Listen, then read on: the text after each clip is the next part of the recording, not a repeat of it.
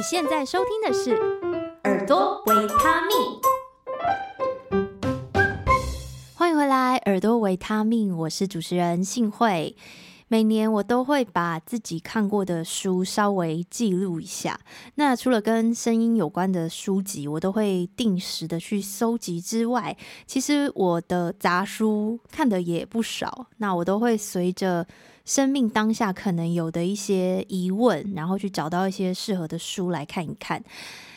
最近又到十二月底了嘛，又到年底，所以我就再看一下，哎，我今年大概看了几本书，然后有哪一些书？那今天要介绍的这一本叫做《人生四千个礼拜》，它可以荣登我今年唯一会想要二刷的书，就是我看完一遍，我会觉得，哎，好像可以再看一次，然后再看一次，还是会觉得，哦，收获还蛮多的。这本书其实我一直想要介绍很久了，但是我心底又有一个矛盾。就是说，虽然我很爱这本书，可是它跟我频道的主轴声音真的是没有什么关系。那如果我只介绍书，好像又脱离了频道的主轴，于是我就一直放着没讲。不过最近我有了灵感，因为我最近在上一个国外的声音教学的课程，得到了一个很有趣的概念，叫做声音预算 （vocal budget）。我突然发现，声音预算跟这一本书的主轴其实是不谋而合，然后我就很开心，因为前面我就可以先偷渡介绍这一本我今年最爱的一本书，然后后面再跟大家讲一个使用声音的重要概念。所以如果你有兴趣的话，就继续听下去吧。好，那首先要来问问大家，你觉得人的一生有几个礼拜可以活？好了，这个问题其实刚刚就已经有点泄题了，对不对？因为这本书就叫做《人生四千个礼拜》，所以你已经猜到了。这本书假设一个人可以活到八十岁的话，你大概会有四千个礼拜可以活。我不知道这个数字对你来说，你是觉得很多吗？超乎你的想象吗？还是你是觉得很少？我的话，我是觉得很少，因为四千好像是。真的可以算得出来，就是四千也不是一个很遥远、遥不可及的数字，然后会觉得哦，所以一生只有四千个礼拜可以活。得知这个概念的时候，确实会有一点点震惊。那么这一本《人生四千个礼拜》，它并不是一本时间管理的书。你可能会以为，哦，他要告诉我们时间很有限，所以我们要好好珍惜、好好利用哦，如何利用有限的生命去做最多的事情啊，达到最大的效益，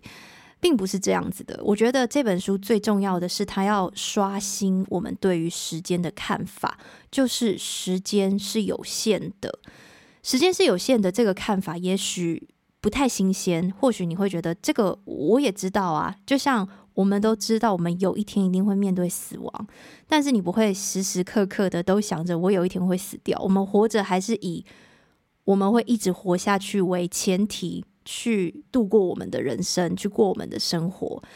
这本书最大的概念，除了告诉我们时间是有限的，它还揭开了很多我们对这个有限性的抗拒，比如说我们很容易拖延，或者是不做决定。比如说到了年底好了，可能很多人就会开始想说：“哎，我现在应该要持续的做我现在这个工作呢，还是我应该要转职？我应该找哪方面的工作呢？还是我创业好了？”其实你心底会有很多想要去尝试的事情，想要下决定的事情，但是你不一定会马上下决定，或者很多人常做的一件事就是不要下决定。那不要下决定，在这本书当中来说，其实你就是抗拒面对我们的有限性，因为你下了决定之后，好像就局限住自己了，或者是选择对象也是嘛。如果你现在是单身，你会觉得，诶，我应该要选 A、选 B 还是选 C？好，那不要下决定。不要下决定，我要跟谁在一起，或是我要结婚，跟某一个人度过我的一生，其实也是在抗拒面对这个有限性。因为我们不做决定的话，好像很多可能性对我们来说都是开启的。但是很多可能性对我们来说是开启的，就能帮助我们去度过最有意义或是最精彩的人生吗？其实不一定哦。这本书里面就有很多的例子。那。面对这种有限性，我们可能就会有两个很极端的做法。第一个就是非常努力，就是不要浪费任何一分一秒。我要把我的人生做最有价值的发挥，然后搞得自己很累。这可能是其中一个路线。那另外一个路线就是啊，反正有一天我们大家都会死嘛，然后很多事情生不带来，死不带去嘛。那我那么努力，那么累，干嘛呢？那我干脆躺平好了，用一种最舒适的方式过完一生。这两种路线是我们唯一的选择吗？这本书也提出了。其他的观点哦，其实我们可以透过一些选择的方式，在每一个当下过上自己最理想的生活。好，那以我自己当做例子好了。我刚刚有说，其实我看到四千个礼拜的时候，我觉得哇，也太短了吧。那为什么我会想要看这本书呢？我觉得这会跟我是一个效率控或是效率狂有一点点关系。最小的端倪就是，我进电梯的时候，一定会先按关门，再按楼层。有人会跟我一样吗？就是如果你先按楼层再按关门，你就会浪费了几秒的时间。那如果今天有一些家事要做，比如说我要洗衣服啊，或者我要煮菜的话，那我一定会先把衣服放下去洗，因为洗衣机会需要一点时间嘛，所以在那个等洗衣机的时间里面，我还可以再去做其他的家事，或是我要烫一个青菜，我一定会把水先装好下去煮。那在煮的同时，我就可以洗菜啊，或是切菜，这样子我会觉得我的时间被最有效率的运用，而且不会浪费掉。那如果我的 schedule 有一天是没有计划要做任何事的，我会非常焦虑，因为我会觉得哇，这天是空白的耶，我没有要做什么耶。然后我就会觉得我应该要有一些计划去把它塞满。这样子的结果就是，其实有时候真的蛮累的。那接下来呢，你就会去看一些可能关于时间管理啊，或是生产力的书，他就会跟你说哦，你要把休息时间也规划进去。就是啊，你不能啊、一天都是在写我今天有什么待办事项，我今天。预计要休息，也要把它排进去。但是我觉得这么做好像也是在让我在休息的时候会有一点点罪恶感，就会觉得，哎、我现在什么都没做，这样子好吗？或者我们会为休息找借口，比如说啊，我这是为了走更长远的路啊，所以这个非常非常的重要。所以我觉得之前的我好像在这样子的一个回圈里面，我才被这一本书所吸引。那这本书里面提到了一个。寓言故事的翻转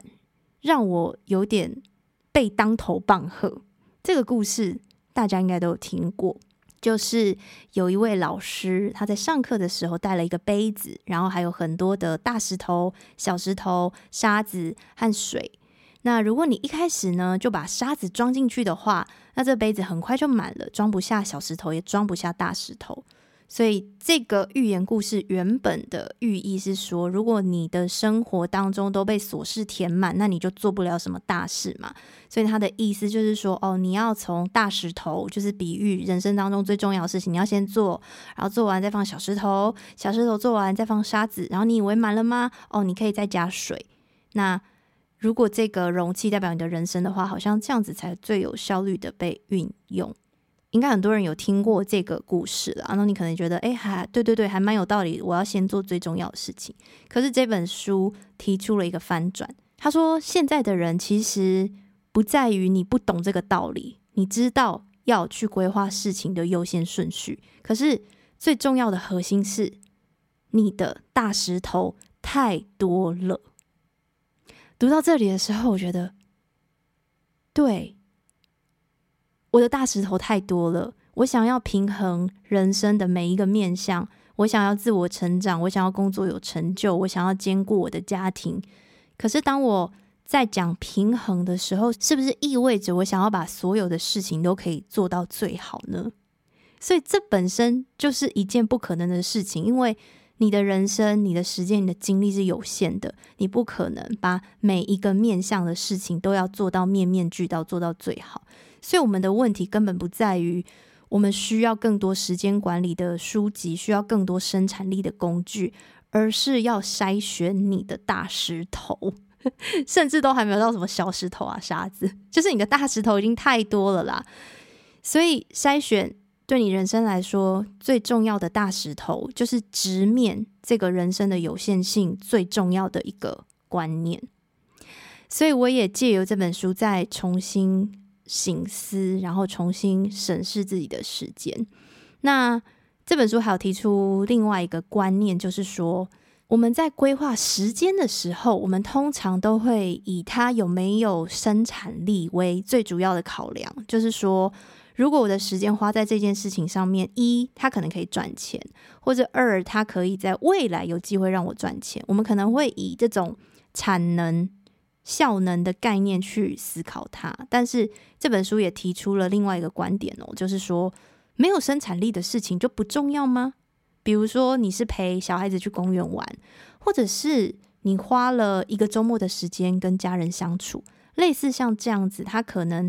不会为你产出金钱，也不会对你的未来有什么很呃所谓这种职涯上的成就。那这些事情就不重要吗？我们在选大石头的时候，或许不该用效能作为唯一的考量。我们应该把生活当中所有的事情都当做一样重要。好，比如说对我来说，好了，我的时间拿来上课排课，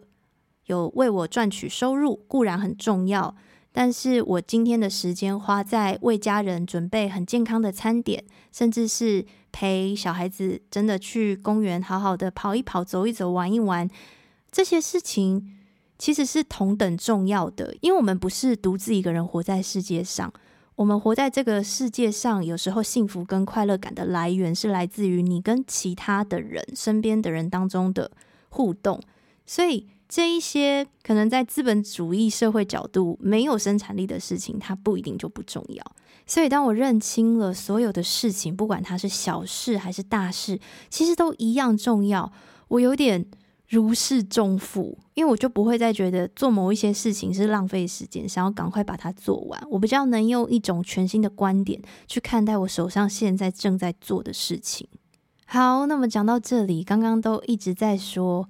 人生是如何的短暂，然后我们应该要如何去选择筛选我们的大石头。但是这本书也提供了另外一个观点：四千个礼拜好像很短，尤其你跟很浩瀚的宇宙，就是存在了几千万、几亿年的这个宇宙比起来，四千个礼拜真的好像是沧海一粟，就是一段很短很短的时间。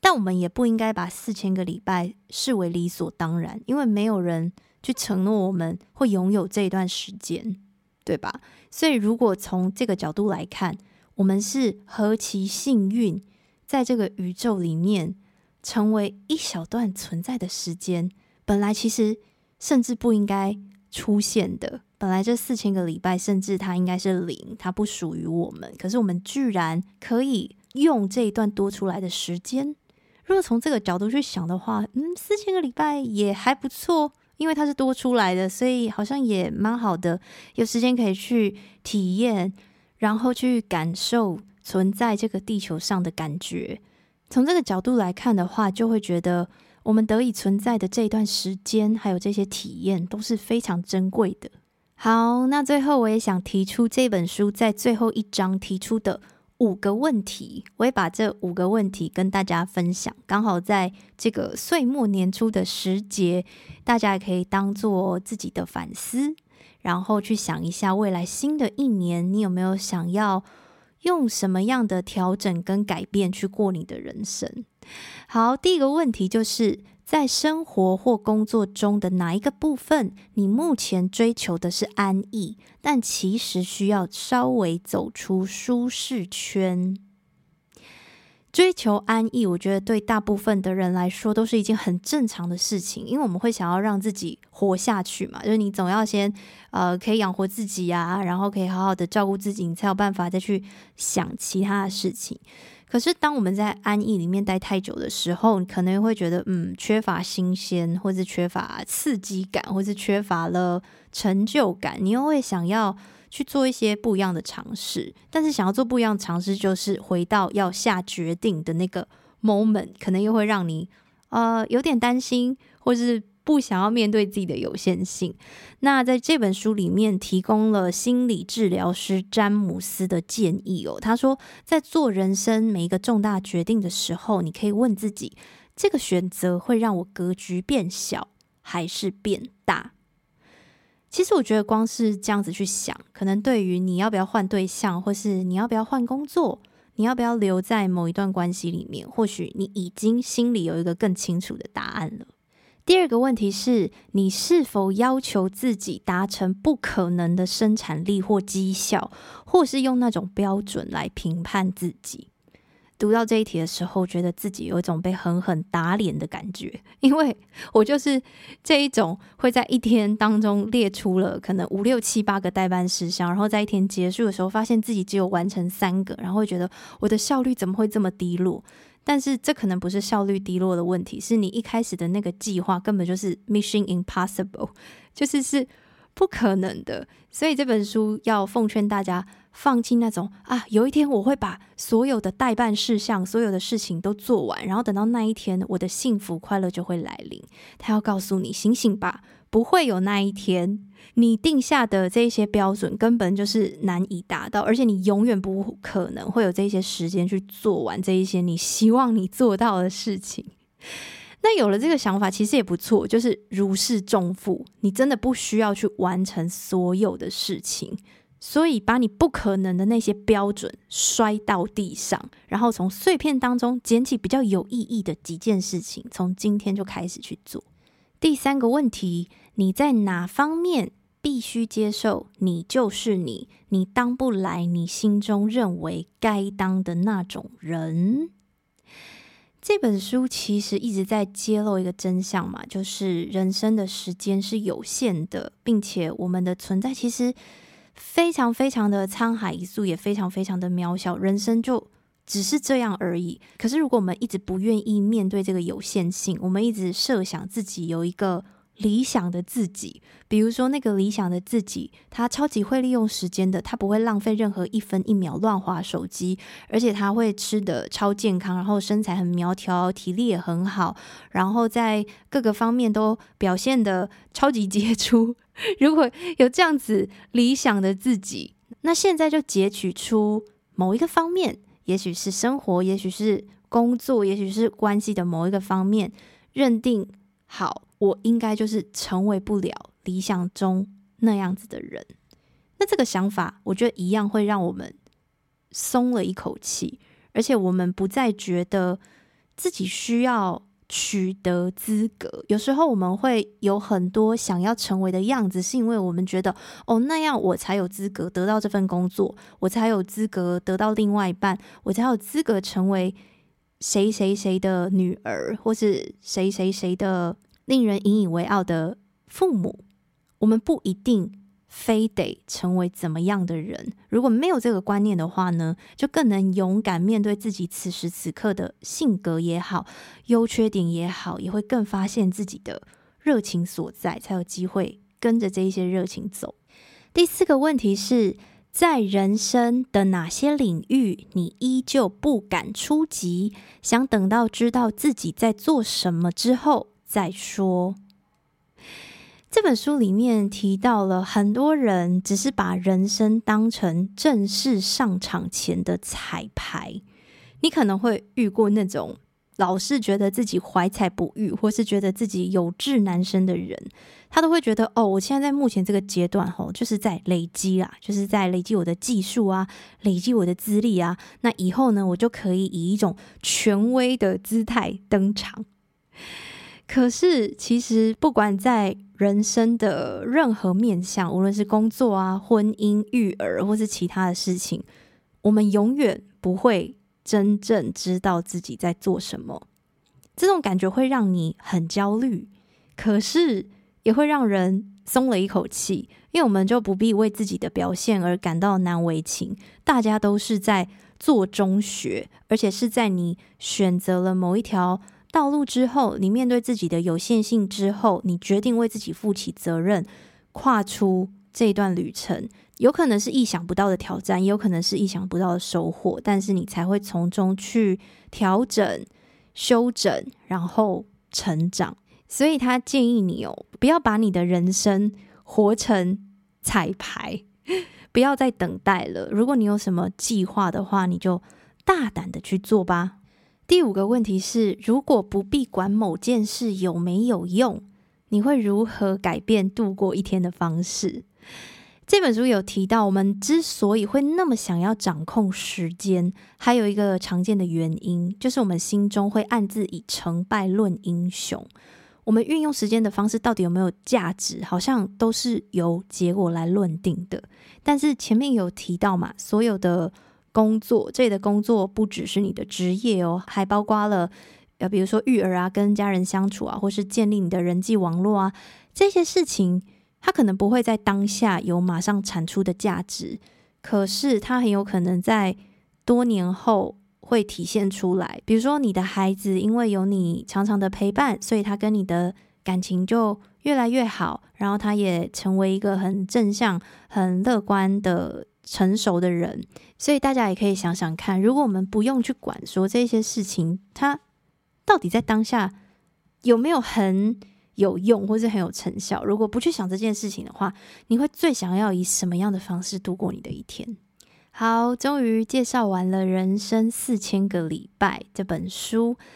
呃，介绍的重点其实相当的有限，因为我一开头有说嘛，其实我只是想要偷渡这本书，但是不知不觉好像还是讲了蛮久的。如果你对这本书很有兴趣，真的还是建议你去找来看，因为真的会。刷新你的三观，会用一种新的方式去面对我们好像早已知道，但是一直不想要去面对的事情，就是人生是有限的这件事情。好，那人生是有限的这件事情，如何跟我们使用声音？我一开始提到的声音预算这个概念结合呢？因为使用声音是这么自然的一件事情，好像你想要唱歌，你想要讲话，你想要用就可以用嘛，所以我们很容易把它当成是一个好像可以源源不绝、取之不尽的资源。不过，如果你跟我一样，就是你真的是一个靠 声音吃饭。不管你也是教课啊，或者是你的工作需要大量的去使用你的声音，应该会跟我一样有感，就是说，声音其实它也是有限的，因为如果你一天真的用过量的话，你到最后嗓子可能就是会哑，或是说甚至会痛。那我也有一些同行的朋友。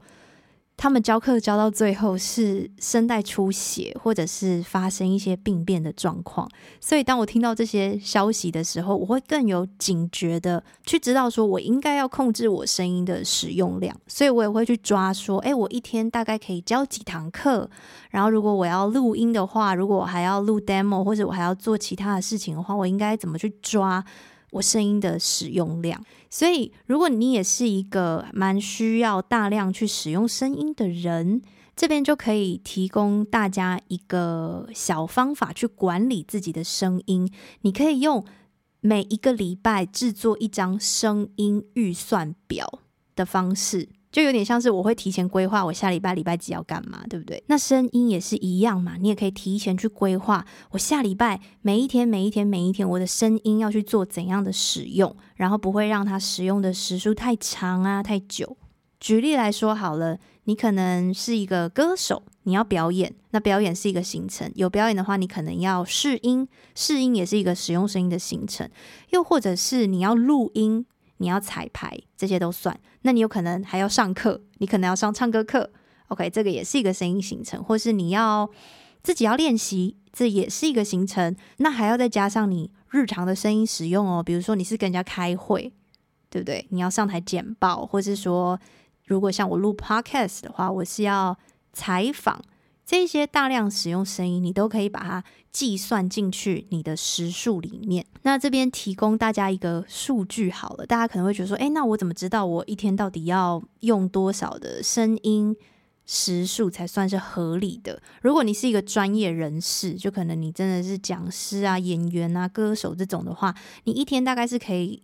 连续使用三到三点五个小时，就包括你上课啊、练习什么这些东西。那如果你是新手，比如说你是刚开始来跟我上唱歌课，也会很多人问我说：“那我回去到底要练多久？”新手的话，就是建议可以一到一点五个小时，所以你就可以去统整刚刚这一些所有会提到的声音活动，包括日常的哦，你是什么开会啊、上台简报，还是你要上课自己练习，甚至你是专业人士，你可能要录音、要彩排、要表演。然后你可以去规划这些活动时间的长度，比如说你这一天你已经要表演，然后你又要彩排了，那你应该就不会在这一天还安排要录音或者还要上课嘛，对不对？所以你就会把你下一周会使用到声音的活动。预先做一个 schedule 去安排它，那这样就可以确保我的声音是在最有效，然后不会过累的情况下去使用它，得到比较好的发挥以外，你也可以去保护自己的嗓子。所以，这是我觉得声音预算这个概念跟人生四千个礼拜的主轴其实很像，因为它都是一个有限的资源，所以你应该要想着我要怎么样好好的去分配它，使用它。不知道大家有没有觉得这两个概念很像，还是觉得嗯，其实听起来很牵强呢？好，非常欢迎你们跟我分享你们听完这一集之后的心得还有想法。那最后还是来跟大家宣传一下我们频道目前的活动。为了庆祝耳朵维他命开台两周年，在十二月三十一号以前，你只要在任何的可以收听 Podcast 的平台，不管是 Apple Podcast 还是 Spotify、KKBox，你习惯的收听平台，然后留下五星好评，跟你简短收听节目的心得，记得要截图。之后呢，到 FB 或是 IG 私讯给我，就有机会参加星巴克饮料券的抽奖哦。那我是预计送出十张的饮料券。那我可以跟大家说，目前参加的人还不到我预计想要送出的人，所以你现在的状态是，只要你有参加，你一定会获得这个免费的饮料券，而且到时候我会直接寄给你，所以很方便，你也不需要还要来。找我领之类的，所以很希望大家可以一起共享盛举，参加这个活动。那我相信大家一定都常常在很多的 podcast 听到这个呼吁嘛，就是说哦，要留下五星好评啊，到底是为什么呢？因为 podcast 它就是没有像 YouTube 那样子有演算法，比如说你在 YouTube 看到一个你喜欢的影片，它旁边不是会再帮你推荐呃其他你有可能感兴趣的影片，而且它推荐都蛮准的，那些影片你还真的。会有点兴趣，可是因为 Podcast 它是声音，所以它其实没有这样子的演算法机制。相对来说，我们的节目是很难被推广出去的，除非就是靠大家的转发，然后跟你的五星好评，跟你们的互动。是最有可能让这个节目被系统推荐出去的方法。所以，如果你常常收听这个频道，然后你也很希望这个频道可以继续下去，帮大家制作更多关于声音的内容的话，留下五星好评非常重要哦。而且现在还可以参加星巴克饮料抽奖，是不是非常的划算呢？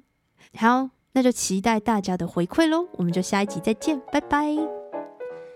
再次感谢你收听到节目的最后。如果对于节目内容有任何心得想法，非常期待听到你的回馈。欢迎在 FB 或 IG 找到我一起聊聊，相关链接都放在资讯栏喽，赶快点过去看看吧。请持续锁定耳朵维他命。